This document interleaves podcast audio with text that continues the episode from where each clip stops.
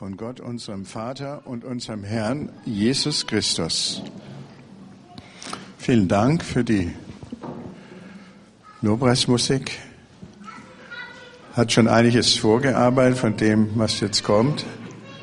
Ähm, wir haben heute einen etwas merkwürdigen Text aus dem Galaterbrief.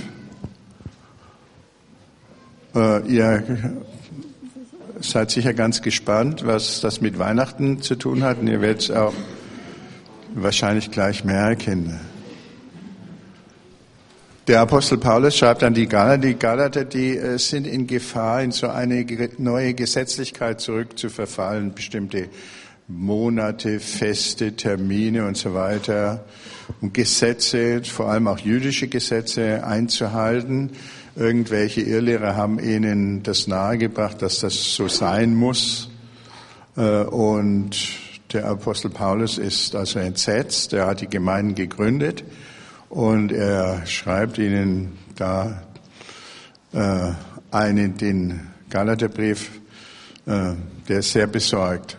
Er schreibt also, ihr seid alle durch den Glauben Söhne und Töchter Gottes in Jesus Christus. Denn ihr alle, die ihr auf Christus getauft seid, habt Christus, wie ein Gewand, angelegt. Es gibt nicht mehr Juden und Griechen, nicht mehr Freie und Sklaven, nicht Mann und Frau. Denn ihr seid alle einer in Christus Jesus. Wenn ihr aber zu Christus gehört, dann seid ihr Abrahams Nachkommen, Erben, Kraft der Verheißung ich will damit sagen, solange der Erbe unmündig ist, unterscheidet er sich in keiner Hinsicht von einem Sklaven, obwohl er Herr ist über alles. Er steht unter Vormundschaft und sein Erbe wird verwaltet bis zu der Zeit, die sein Vater festgesetzt hat. So waren auch wir, solange wir unmündig waren, Sklaven der Elementarmächte dieser Welt. Als aber die Zeit erfüllt war, sandte Gott seinen Sohn, geboren von einer Frau und dem Gesetz unterstellt, damit er die freikaufe, die unter dem Gesetz stehen und damit wir die Sohnschaft erlangen. Weil ihr aber Söhne seid, sandte Gott den Geist seines Sohnes in unser Herz, den Geist, der ruft, aber Vater. Daher bist du nicht mehr Sklave und unmündig, sondern Sohn und Tochter. Bist du aber Sohn, dann auch Erbe, Erbe durch Gott. Äh, die Sigrid und ich, wir haben im November eine, unseren Urlaub in Marokko verbracht, eine Gruppenreise mitgemacht. davon sind jetzt die Bilder. In Marokko war ich immer an die Weihnachtsgeschichte erinnert. Ihr werdet gleich sehen, warum. Äh, da sind also schon Palmen, das sieht also ganz nach Urlaub aus und wunderschön und romantisch weiter. Äh, was uns aufgefallen ist, in den Städten, in fast allen Städten hatte der König von Marokko einen Palast. Da durfte man natürlich nicht rein der war schwer bewacht. Äh, und da, der König herrscht in Marokko völlig absolut. Die haben zwar ein Parlament, aber das hat natürlich nichts zu sagen. Das kann nicht über das Königtum oder Nicht-Königtum abstimmen oder was der König macht, sondern das hat eher so repräsentative Funktionen weiter. Da sieht man, wie verschlossen das alles ist. So ähnlich, denke ich mir, war das auch zur Zeit Jesu. Der Islam ist ja sozusagen ein Rückfall hinter, hinter Christus. Und die Verhältnisse, die es heute in den muslimischen Ländern gibt, die waren im Altertum zur Zeit Jesu, als der römische Kaiser äh, herrschte und der König Herodes unter ihm, die waren so, so ähnlich. Und da gab es eben ein ganz oben und viele arme Leute darunter, die völlig abhängig waren. Die waren, ja, wir würden sagen, wie Sklaven. Das war also in den Städten. Manche Paläste durfte man nicht einmal fotografieren, nur einen durfte man fotografieren, das ist der da. Äh, und äh, die anderen, das war schon tabu. Weiter. Aber wir sind dann mit dem Bus ganz nach dem Süden gefahren, an den Rand der Wüste. Und äh, wenn ich da rausgeschaut habe und die Hirten und die Herden gesehen habe, da habe ich immer an die Weihnachtskrippe gedacht, die ich jetzt heute Abend wieder aufbauen werde und die ich schon ja 50 Mal aufgebaut habe zu Hause. Das ist alles so so nett äh, und und äh, romantisch. Aber wer wirklich an den Rand der Wüste kommt, und Bethlehem liegt am Rand der Wüste. Wer mal wirklich in Bethlehem war, der weiß das. Die Stadt liegt noch im Kulturland. Dann steigt das Gelände an und dann auf der anderen Seite fällt es ab und dahinter fällt kein Regen mehr und das ist dann Wüste. Vorne ist noch Bauernland, kann man äh, Getreide anbauen zu gewissen Zeiten. Dahinter ist Wüste, da sind dann die Hirten mit ihren Herden. Und so ist das in Marokko heute noch. Es gibt unheimlich viel äh, arme Hirten. Es ist wirklich der Rand der Welt und dahinter kommt, wie ihr seht, eigentlich nichts mehr, nur Steine und Felsen, Gebirge und aber nichts mehr Grünes. Man kann dort eigentlich nicht leben. Ähm,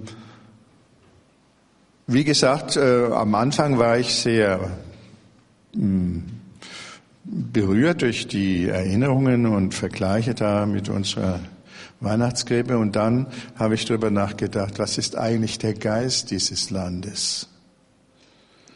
Der Geist ist Unterdrückung, Unfreiheit. Ähm, Freiheit ist in den islamischen Ländern ein Fremdwort. Äh, das ist auch durch die Religion nahegelegt. Allah, das ist ja das Grundbekenntnis der Moslems, ist einer. Das ist das Allerwichtigste an ihrem Glauben, dass es einer ist.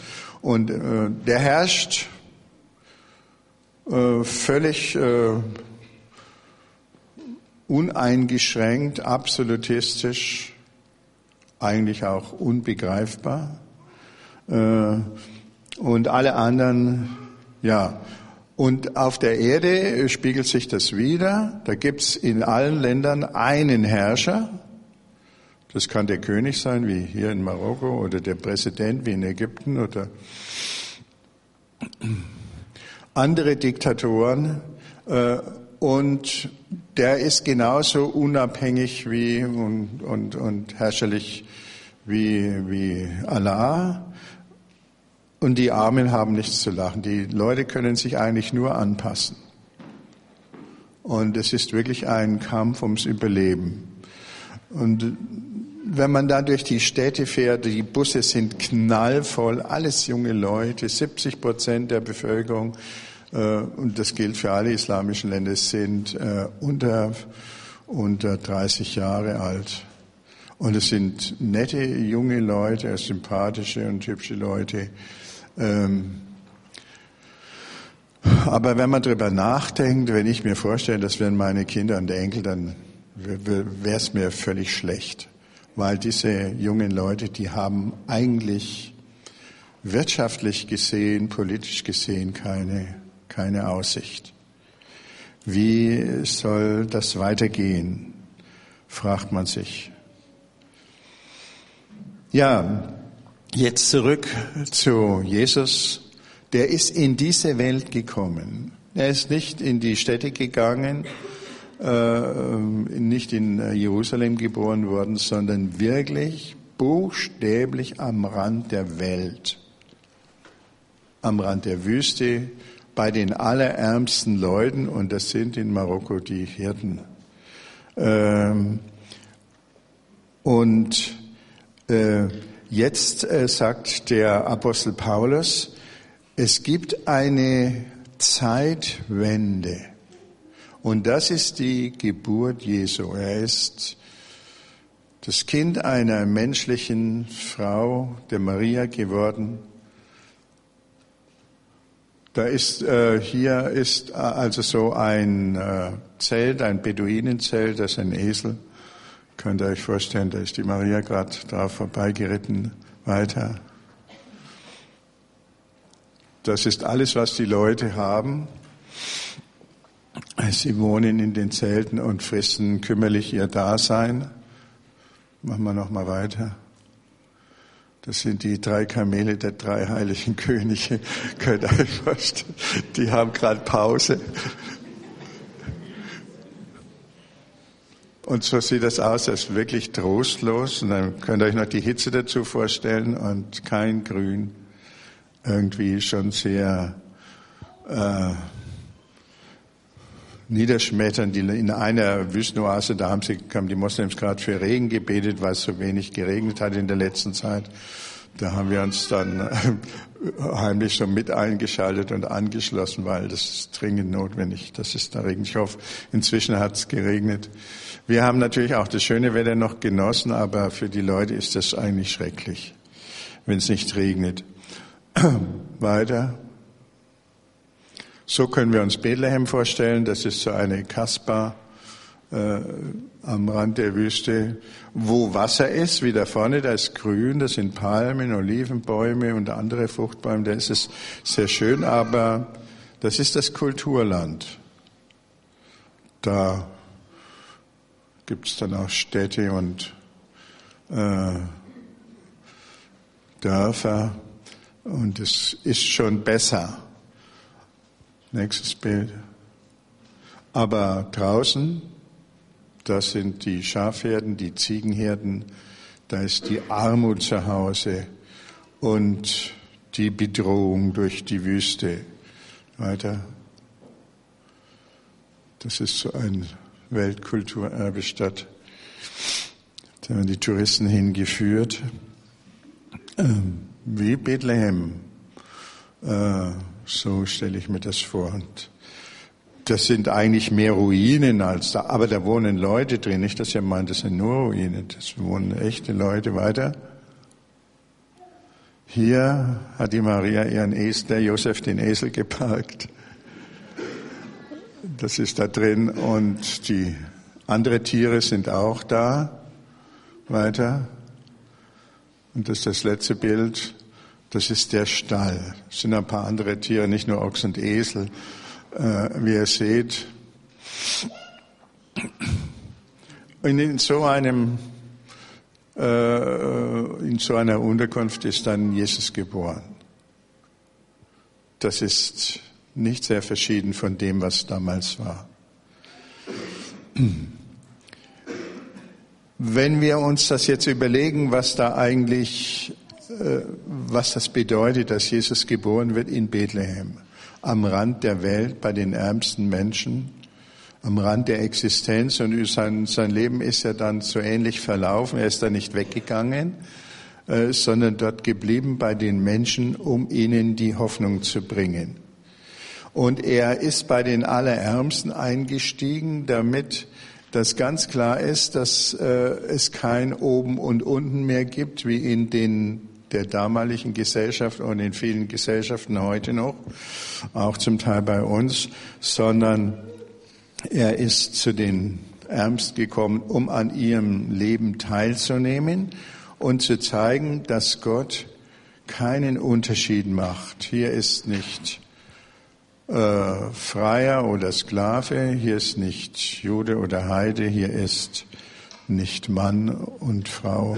Alle werden wir durch die Geburt Jesu äh, zu Kindern Gottes angenommen. Als aber die Zeit erfüllt war, sandte Gott seinen Sohn, geboren von einer Frau und dem Gesetz unterstellt, damit er die freikaufe, die unter dem Gesetz stehen, damit wir die Sohnschaft erlangen.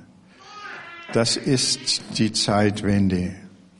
Äh, später, in späteren Jahrhunderten haben die Christen angefangen, wie sie dann äh, das im römischen Reich die Vorherrschaft hatten und haben äh, ausgerechnet, wann Christus geboren wurde. Und das sind ja unsere Zahlen 2007, 2008 und so weiter. Es hat sich damals wirklich etwas verändert. Gott hat damals gemeint, die Zeit ist abgelaufen, die Zeit von oben und unten, von Königen und Sklaven. Äh, es kommt etwas Neues. Und zwar mit der Geburt Jesu. Es kommt etwas Neues, ein ganz neues Verhältnis. Ähm, der Wille Gottes, dokumentiert in dem Kommen Jesu, ist seine Liebe für alle Menschen, nicht mehr Konkurrenz, Macht und Unterdrückung. Im Johannesevangelium heißt es, so sehr hat Gott die Welt geliebt, dass er seinen einzigen Sohn gab, damit jeder, der an ihn glaubt, nicht zugrunde geht, sondern das ewige Leben hat. Jesus hat nicht zur Revolution aufgerufen. Das ist ja die, ähm, wir sind geneigt, wenn wir solche Herrschaftsverhältnisse sehen, äh, wie in, sie in vielen Ländern und Diktaturen herrschen, zu sagen, da muss man mit Gewalt etwas dagegen tun. Äh, Jesus hat es nicht getan. Wenn wir uns anschauen, was in der Weltgeschichte schon passiert ist mit Revolutionen, Nehmen wir die berühmteste aller Revolutionen, die französische Revolution von 1789. Äh, Freiheit, Gleichheit, Brüderlichkeit. Sie haben ihren König umgebracht und die Königsfamilie. Äh, und ähm, was ist daraus geworden? Napoleon, den die Europäer, vor allem die Deutschen, als Figur des Antichrists empfunden haben. Ein Diktator. Die russische Revolution, auch im Namen der Menschlichkeit, was ist daraus geworden? Wer hat am Schluss die Macht inne gehabt? Lenin und Stalin. Der deutsche Umsturz der Nazis, die Machtergreifung, was ist gekommen? Adolf Hitler. Das ist irgendwo schrecklich. Und wenn ich, ich habe mir überlegt, was sollen die Marokkaner machen? Sollen die ihren König verjagen? Ich denke, wenn sie das tun würden, gäbe es Unruhen, Bürgerkrieg und bei den wackeligen Verhältnissen, die Marokkaner beziehen 80 Prozent ihres Getreides aus den USA. Das ist das Hauptnahrungsmittel die können sich kaum bewegen vor Armut, äh, würde das ungeheure vielen Menschen äh, das Leben kosten. Was käme heraus? Ein Präsident wie in Ägypten, der genauso ein Diktator ist wie der marokkanische König heu, äh, jetzt. Das ist, Jesus hat das abgelehnt, äh, mit Gewalt dagegen zu machen. Er hat gesagt, zu dem Pilatus, mein Reich ist nicht von dieser Welt, nicht in der Art dieser Welt, dass da Macht ausgeübt wird über andere.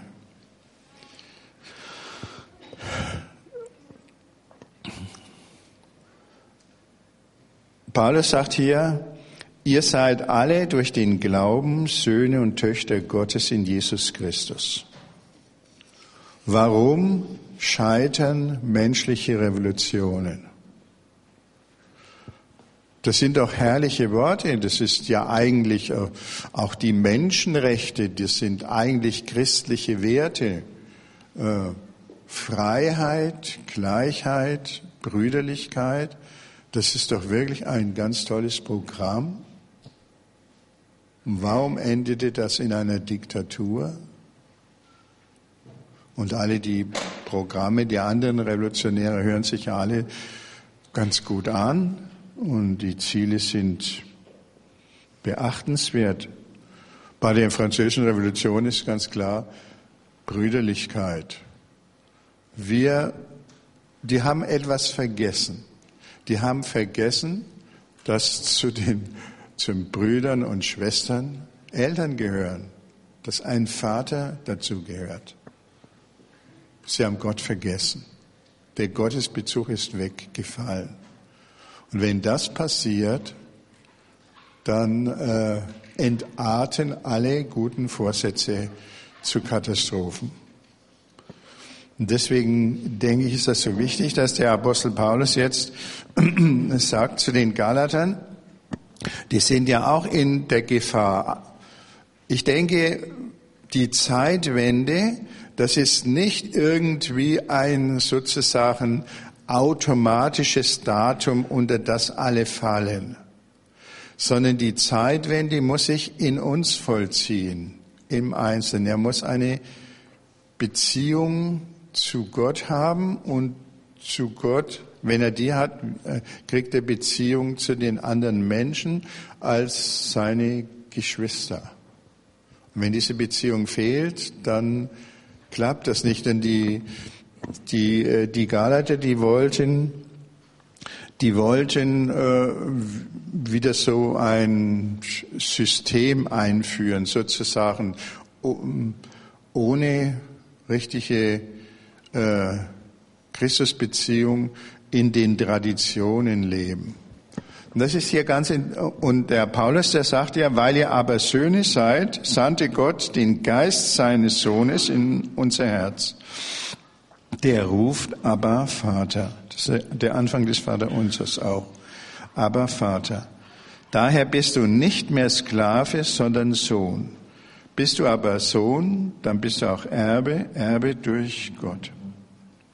Und ich denke, das ist ganz wichtig, dass diese persönliche Beziehung zum Vater im Himmel immer wieder neu gesucht wird. Man ist äh, sonst erstarrt, äh, auch eine Religion, auch das Christentum erstarrt sonst in, in irgendeiner Gesetzlichkeit oder Traditionalismus. Da muss man dann bestimmte Dinge tun und irgendwo entweicht das Leben. Alle anderen merken es zuerst nur die Betroffenen äh, am Schluss. Manche Leute, die fragen, ja, das kommt immer in den Weihnachtsartikeln, in den Zeitungen, was hat sich durch Christus geändert? Ist denn die Erlösung gekommen? Die ist nicht gekommen, weil die denken immer an so eine Erlösung wie eine Revolution, dass alle Verhältnisse umgedreht werden.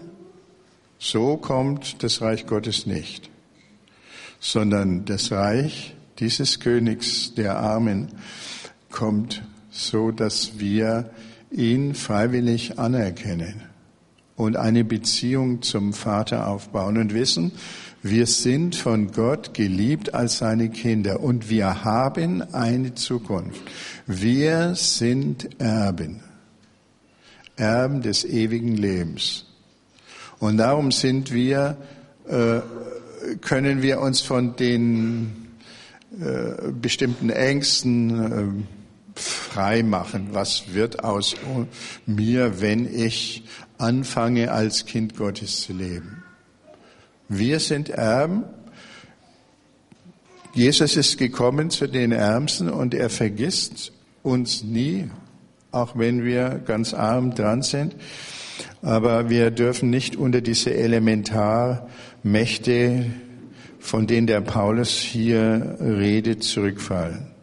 Und das ist übrigens ganz interessant. Er sagt, diese Elementarmächte, diese Ordnungen der Welt, politische, religiöse und was immer es gibt an Traditionen und so weiter, die sind wie Vormünder oder ein Vormund für ein äh, kleines Kind. Die kann man nicht einfach, äh, man, man kann Kinder nicht unbeaufsichtigt lassen. Das, die würden sich äh, verletzen. Das wäre Gefährdung von Kindern. Die brauchen Aufsichtspersonen, wenn die Eltern nicht da sind. Und die, die, äh, und Paulus sagt, diese Gesetze und Traditionen, auch die heidnischen, sind solche Ordnungsmächte, Vormünder. Wir wissen aus der Geschichte, dass es gute Vormünder gibt und weniger gute. Die Guten halten sich, so gut sie können, an die, die Wünsche der Eltern und die Schlechten, die äh, äh, Boshaften, die äh, nützen ihre Stellung aus, um Vorteile zu, sich zu verschaffen und Macht auszuüben und Druck auf die Kinder. Und Paulus sagt zu den Galatern, wenn ihr äh, aufhört, zu Gott eine Beziehung zu haben als erwachsene Kinder, wir alle sind berufen, als erwachsene Kinder Gottes zu leben, in Beziehung zu ihm und untereinander. Wenn wir aufhören und uns unter irgendwelche äh, Gesetzmäßigkeiten zurückbegeben, wie die Galater, dann fallen wir zurück in einen Zustand der, äh, der unmündigen Kinder. Und deswegen, deswegen ist, ist so vieles wieder, was äh, Jesus damals angestoßen hatte, weil was zeitweise auch verwirklicht war, ist wieder kaputt gegangen, weil Leute gemeint haben, das kann man in feste Formeln gießen, ohne, ohne dass man den inneren Bezug zu Gott hat, ohne Gebet. Wir können äh, aus eigenen äh, Ideen äh, und, und Ordnungen nicht leben, sondern wir brauchen immer diese Korrektur, die durch die Beziehung zum Vater im Himmel, zu dem, zu dem Herrn Jesus Christus folgt, die brauchen wir als Korrektiv. Sonst geht das daneben. Und da müssen wir aufpassen. Du bist nicht mehr Sklave, sagt Paulus zu den Galatern, auch zu uns. Du bist nicht unmündig, sondern du bist Sohn oder Tochter Gottes. Er, der Vater, wird für dich sorgen. Der auferstandene Christus spricht, mir ist gegeben alle Gewalt im Himmel und auf Erden. Darum geht hin, macht zu Jüngern alle Völker. Ich bin bei euch alle Tage bis an der Weltende.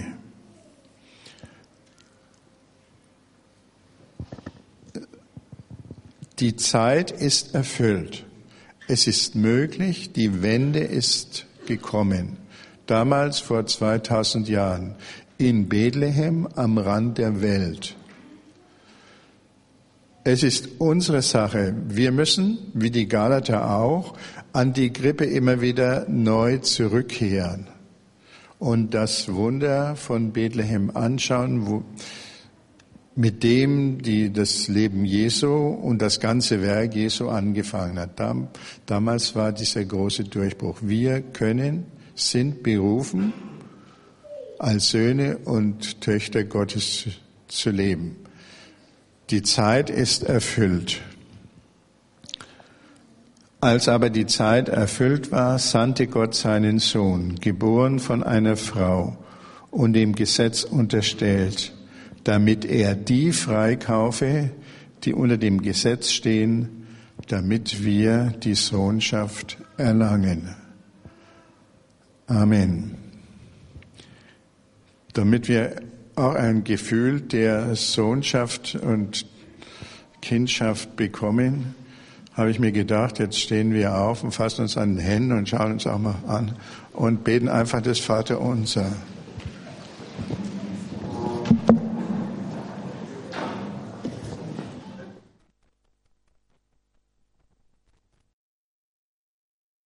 Christine und Christian aus Kumra und ihren Kindern gekommen, aus dem Tschad. Und sie werden dort Weihnachten verbringen. Also euch als Gemeinde liebe Grüße. Und wenn wir gerade das Opfer einsammeln, denke ich, dürft ihr wissen, dass wir die das ganze Jahr 2007 auch ein Stück unterstützt haben, dass sie darüber sehr dankbar sind, auch den Dank an euch weitergeben. Ähm, Nicola, kommt doch du vor und Jocky, ihr habt jeweils Projekte, die ihr vorstellen wollt.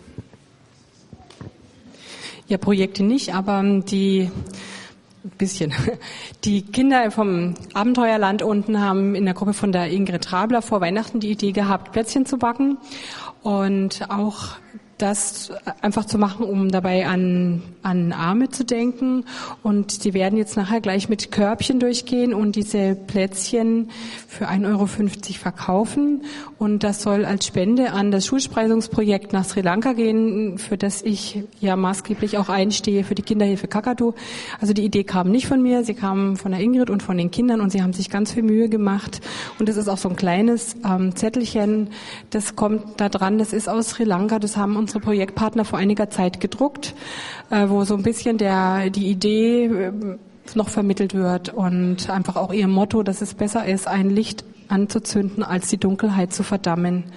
Ja, und ich, ihr seht es dann, wenn die Kinder kommen. Ja, ich habe heute ein Anliegen, ähm, das mich deswegen besonders betrifft, weil es direkt bei mir in der Nachbarschaft ist.